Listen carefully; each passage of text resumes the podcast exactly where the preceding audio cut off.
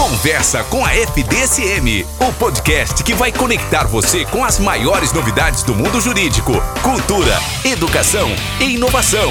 Se liga no melhor direito. Olá, minha gente, bom dia, boa tarde ou boa noite, dependendo da hora que você estiver nos ouvindo. Estamos aqui com mais um Conversa com a FDSM. Como sempre, né? Você já sabe desses avisos, notifique lá ative suas notificações, nos acompanhe nas redes sociais, nos links próprios, né? FDSM Underline Oficial e participe ativamente do nosso podcast. Sugira temas, sugira convidados, aquilo que você acha importante que a gente traga aqui para discutir. Estamos aqui com alguém já bem constante aqui na nossa casa, no nosso podcast, porque é da casa e é constante por conta da experiência diária ali do escritório modelo.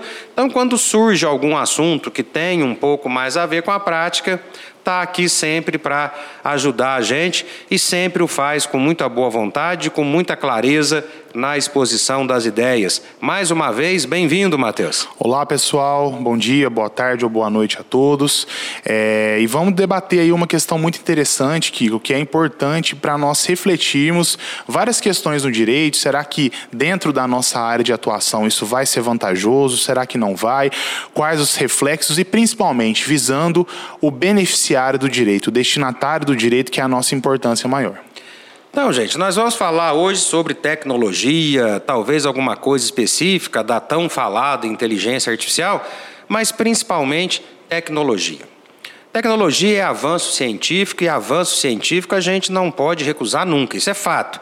Mas no caso específico do direito, qual é a possibilidade que o uso da tecnologia, ao invés de estar facilitando o acesso à justiça, esteja criando né, mais uma situação de exclusão. Né? Você tem hoje, né, vamos pensar, por exemplo, no INSS, a maioria dos procedimentos é informatizado. Tal. Tem gente que não sabe mexer com aquilo e tem gente que não tem do lado dele, perto dele, alguém que saiba mexer. Tem gente que às vezes, né, vou falar de uma experiência pessoal, defensoria, algo muito simples, que é o, o celular funcional. Ah, todo mundo tem celular. Tem gente que não consegue mandar uma mensagem pelo celular. Tá? Não consegue é, digitalizar um documento para mandar, aí tirar foto do documento em cima da mesa, aí você já não consegue imprimir aquilo. Às vezes, para agendar um atendimento em vários órgãos públicos, é através de um procedimento mais informatizado, a pessoa não consegue fazer aquilo. Então, a gente tem que parar para pensar nisso, de novo, o avanço tecnológico ele é inevitável, mas como é que a gente faz para não deixar um monte de gente para trás? Né? A própria inteligência artificial, legal, mas um bom advogado que saiba trabalhar com isso e seja um bom advogado, o escritório dele vai precisar ter duas pessoas no máximo. Então, tem esse aspecto negativo, sim, de uma redução de cargo de trabalho. E aí vai chegar uma hora que não vai ter lugar para todo mundo, uhum. inclusive para os bons. Então, hoje a gente vai meio que ser aqui advogado diabo nessa nossa conversa, para não dizer é inevitável, mas como é que a gente faz para que a gente não crie essa grande massa de excluídos. Então, Independente de uma pergunta, Matheus, faça as suas considerações iniciais. Bom, Kiko, é, primeiramente eu acho que é importante, antes de nós falarmos sobre os benefícios e os prejuízos da inteligência artificial, é nós termos em mente um pouco qual é o destinatário de todo esse serviço. Então, quando nós falamos aí em direito previdenciário, nós estamos falando de uma população, de um, uma gama de pessoas que são destinatárias desse serviço, que majoritariamente são pessoas que não possuem uma instrução básica. E aí, quando nós falamos em instrução básica, eu trouxe até alguns dados aqui do IBGE para nós conversarmos. Olha só como nós temos um contraste. Quando nós analisamos o número de grupos familiares que possuem um celular, aí entra naquela questão que você disse do celular funcional. Em 2021, o telefone celular continuou na liderança, sendo o principal equipamento de acesso à internet dos domicílios, sendo que 99,5% dos domicílios possuem um celular. Então, esse é um primeiro dado. Só que num segundo momento, nós temos um dado que seria então conflitante com esse acesso à tecnologia que é o celular, que seria o seguinte: a taxa de analfabetismo, e aí nós temos entre pessoas idosas, que são a maioria daqueles que acessam os serviços previdenciários junto à INSS, é três vezes maior do que comparada à taxa de analfabetismo dos jovens. Então, nós temos aí a taxa de analfabetismo, por exemplo, entre idosos da região Nordeste é de 37,20%. É um número relevante. Já na região Norte, 25,50%. E na região Sudeste, Sul e Sudeste, 10%. Então, até mesmo na questão do analfabetismo, nós temos uma diferença regional. E a partir desses dados, nós podemos perceber o seguinte, que o grupo familiar, ele possui o acesso à tecnologia, isso é uma coisa. Então aí a tecnologia vem realmente a beneficiar para poder é, diminuir as distâncias entre grupos familiares, Mas, entre pessoas. Mateus, eu vou interromper porque aí entra um, já um, um outro aspecto, tá? Tem internet, tem um celular. É o que a estatística fala. Perfeito. Qual a qualidade dessa internet? Exatamente. A qualidade desse aparelho, que de repente não baixa alguns aplicativos, não. Né? Exato. Então, o, é, que é mais ou menos a minha linha, linha de raciocínio. Realmente. Uhum. Todo mundo você vê com o celular na mão. Exato. O que que aquele celular comporta? A pessoa sabe usar aquele celular na hora de acessar um aplicativo, acompanhar um processo pelo Siscom, Exato. né? pedir um, um benefício pelo INSS. Né? Ele sabe fazer isso, ele está preparado para fazer isso. E mais, o que ele, a tecnologia que ele tem ao seu alcance, lhe dá acesso a isso? Exato, exatamente. E aí a gente entra na questão do analfabetismo, e não só o analfabetismo, Kiko, em relação à escolaridade, a fases escolares de aprendizado básico, mas nós temos aí o analfabetismo funcional também.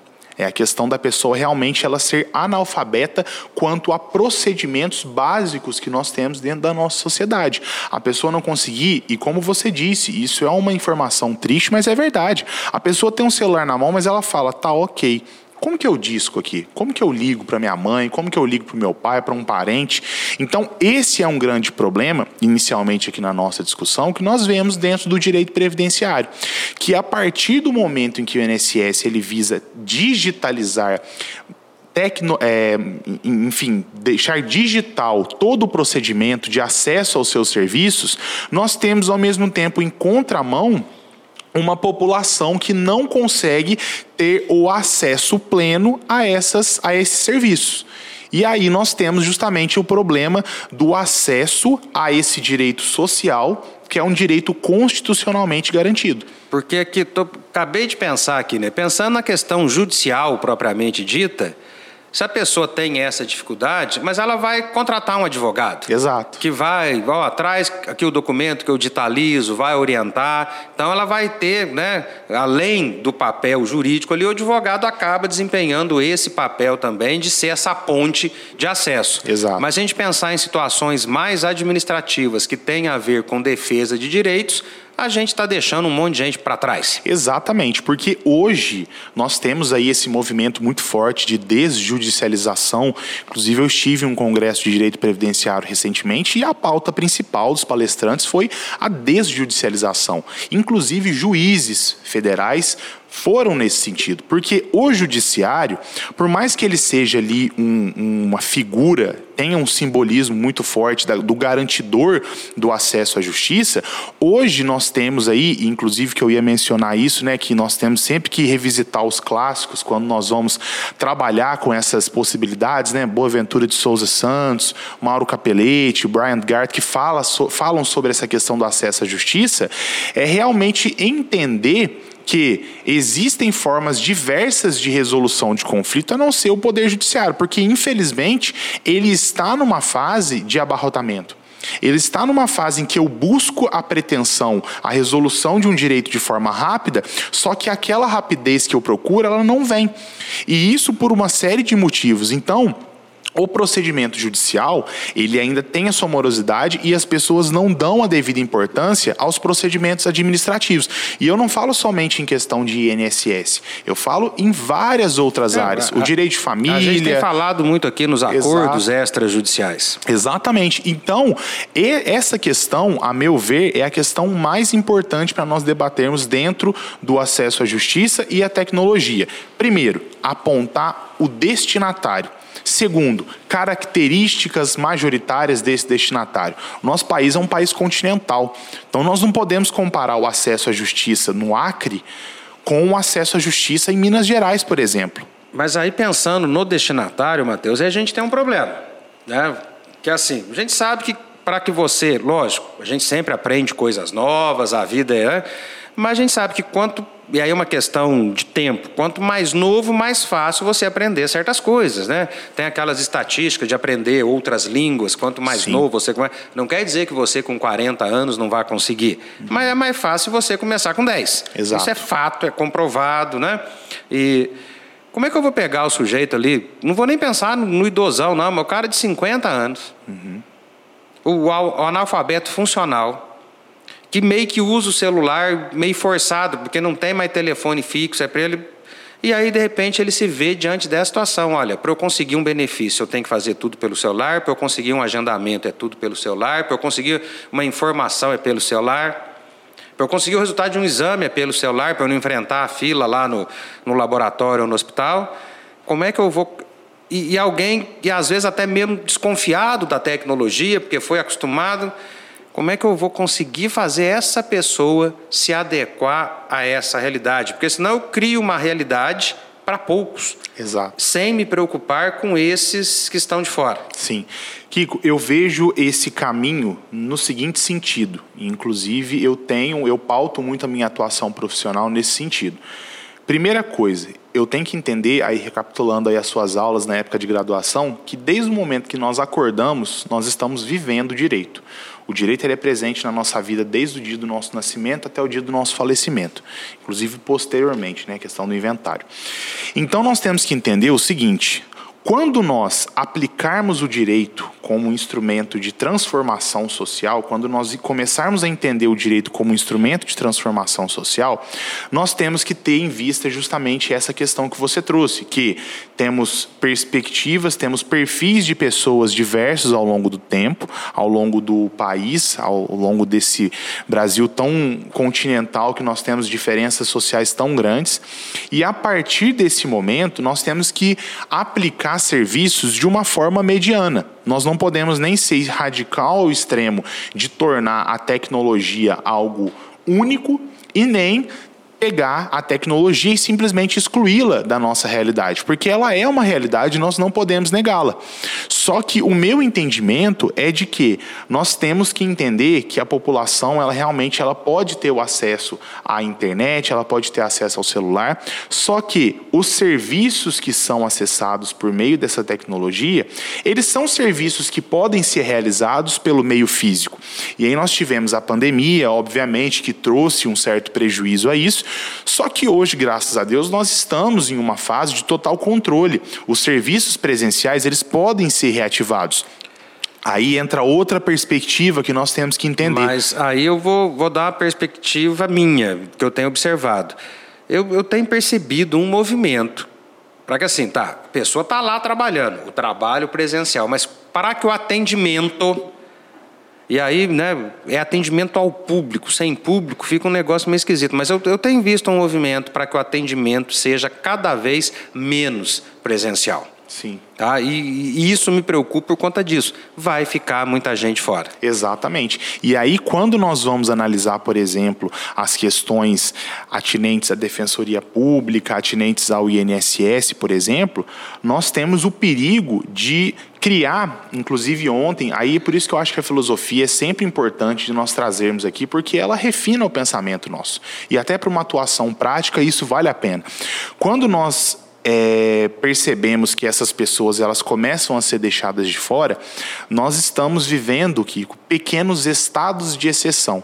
E Estado não enquanto Estado constitucional, Estado estrutura complexa, mas Estado de coisas. Então, os alunos que estão nos ouvindo aí, quando eu falo de Estado de exceção, existe ali a previsão constitucional de Estado de sítio, Estado de defesa, né? Mas esse Estado de exceção é justamente a marginalização dessas populações, onde eu deixo de fora, eu deixo de atender, o Estado deixa de atender esse tipo de população, e aí eu crio um risco eu crio um risco desse serviço ser o quê? Ele ser elitizado, ele ser elitizado no sentido de ser um serviço que somente aquelas pessoas que têm um certo nível de discernimento, elas conseguem acessar. Mas aí, ô Matheus, aí é, é a realidade do Estado brasileiro. Sim. O Estado brasileiro que deveria cuidar dos vulneráveis, ele acaba servindo a poucos. Essa Sim. é uma realidade. Sim. Infelizmente, e acredito eu que a gente está muito longe de resolver isso. Sim. E aí, fugindo dessa perspectiva de realmente desvirtualizar o serviço, e aí acabei de me lembrar aqui, tem uma outra perspectiva também, a perspectiva econômica. Hoje em dia, por que os tribunais, os órgãos públicos, eles visam o atendimento virtual? Por uma questão de economia. Por uma questão de economia. Hoje, um analista ele consegue fazer o serviço de mais de um analista, por exemplo, em virtude dessa digitalização. Houve a diminuição do presencial. Esses dias eu fui fazer um agendamento presencial no INSS e para quem ia ao INSS na época ali de 2013, 2014, era uma agência cheia, cheia de pessoas, cheia de servidores. Fui fazer um agendamento, tinha o gerente da agência e mais um servidor e dois estagiários. Ou seja, eu tirei daquele servidor presencial muitos serviços, até porque nós temos a questão aí de um déficit muito grande, o número de pessoas que estão saindo do serviço público é muito maior do que o número de pessoas que estão entrando. Então, esse é um grande problema que eu vejo, a questão econômica, e que ela não pode ser levada a, a, a ferro e fogo. Ela tem que ser levada em consideração, mas nós temos que entender também a questão do destinatário como eu disse. E aí, uma possível solução para essas questões, uma possível não, eu digo até uma necessária solução, seria justamente a influência, a cultura de busca de profissionais qualificados. Porque muitas pessoas veem esse serviço, viam, na verdade, esse serviço como um serviço fácil de acessar. Ah, eu quero uma aposentadoria, contribuir antes da reforma, né, uma mulher, meus 30 anos de contribuição, eu vou lá na agência, eu vou pedir, eu não preciso de advogado. Hoje essa cultura, ela vem mudando muito. Inclusive, muitos profissionais do direito, muitos doutrinadores, eles vêm pegando realmente essa ideia e tomando como algo, como uma bandeira, para profissionalizar esse serviço, para a pessoa deixar de realizá-lo sozinha e buscar um profissional qualificado na área. Então, quando a gente fala de acesso à justiça, seja pelo meio judicial pelo meio administrativo, nós vemos que o profissional ele é mais do que necessário. Porque às vezes você não precisa acessar o serviço por aquela via e talvez você consiga resolver por meios extrajudiciais, não litigiosos, de forma mais rápida. Então é isso que nós temos que ver: o destinatário, as possibilidades que esse destinatário tem para que efetivamente aquele direito seja o direito de família, seja o direito previdenciário, empresarial, enfim, vários outros, ele seja efetivamente entregue de forma material. Então, considerando o Brasil como ele é hoje, nesse momento nós não temos saída. Eu tenho atendimento virtual, mas aqueles que não conseguem acessar têm que ter condições de acessar isso presencialmente. Exatamente. Eu entendo que o acesso Nem virtual... que seja para o funcionário fazer o que ele ia fazer no celular. Ele senta lá e Exato. vou preencher Exatamente, exatamente, porque nós não podemos negar a tecnologia.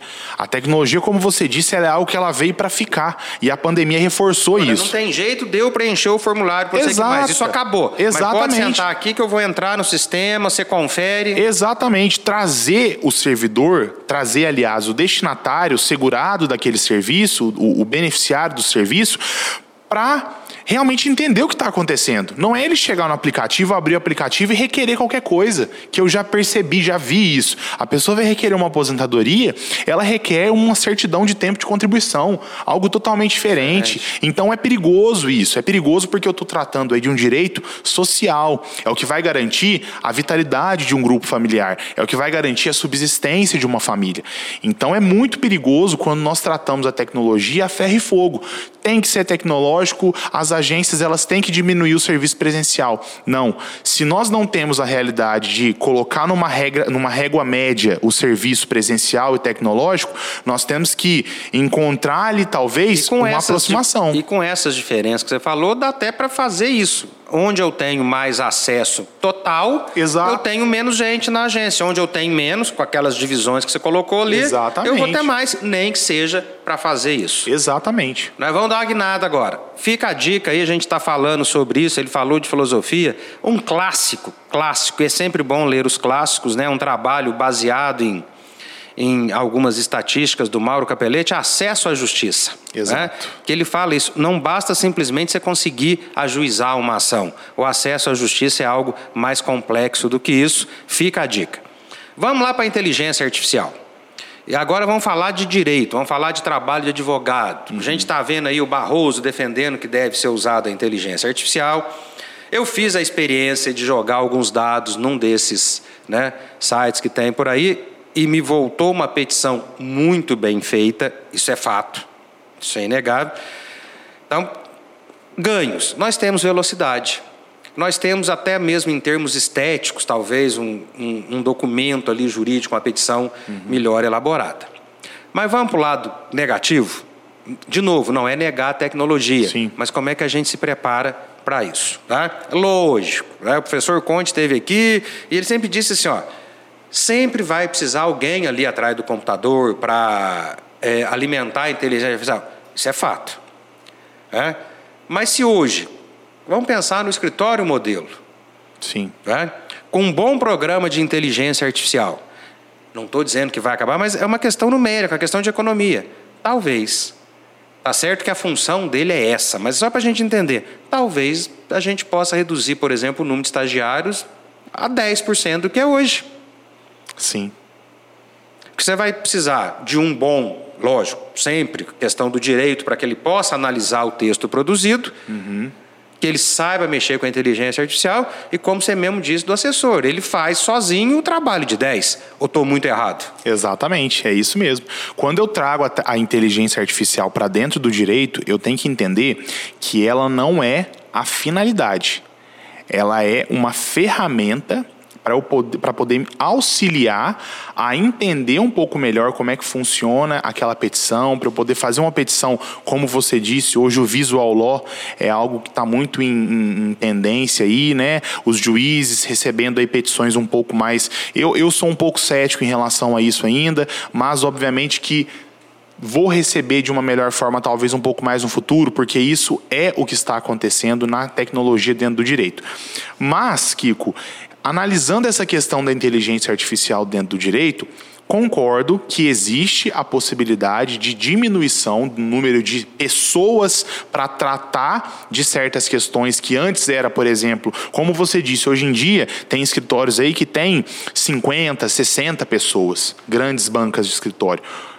Com o tempo, haverá uma diminuição desse número de profissionais, porque o que três faziam, o que três, quatro faziam, um consegue fazer com o auxílio da tecnologia, com rapidez, com eficácia, mas eu ainda entendo que existe a necessidade de treinarmos os profissionais, treinarmos os estagiários para que realmente eles possam fazer o quê? Ter o filtro. E o filtro vem com o quê? Vem com conhecimento prévio do direito material, das instituições processuais do direito. Então eu entendo que a tecnologia, a inteligência artificial, ela vai ser muito benéfica.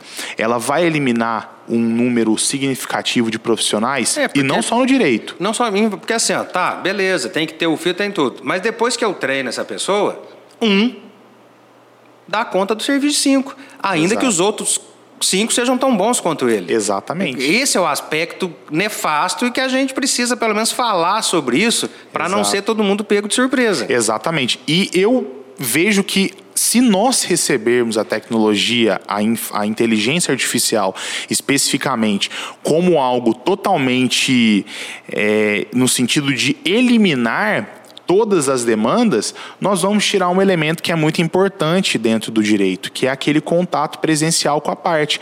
Porque, por exemplo, vamos supor uma parte que ela realmente queira ajuizar uma ação, ela queira buscar uma apreciação correta do seu direito. Se nós trabalharmos a ferro e fogo com a inteligência artificial, você concorda comigo que eu vou, por exemplo, eu só vou precisar que a pessoa passe para mim?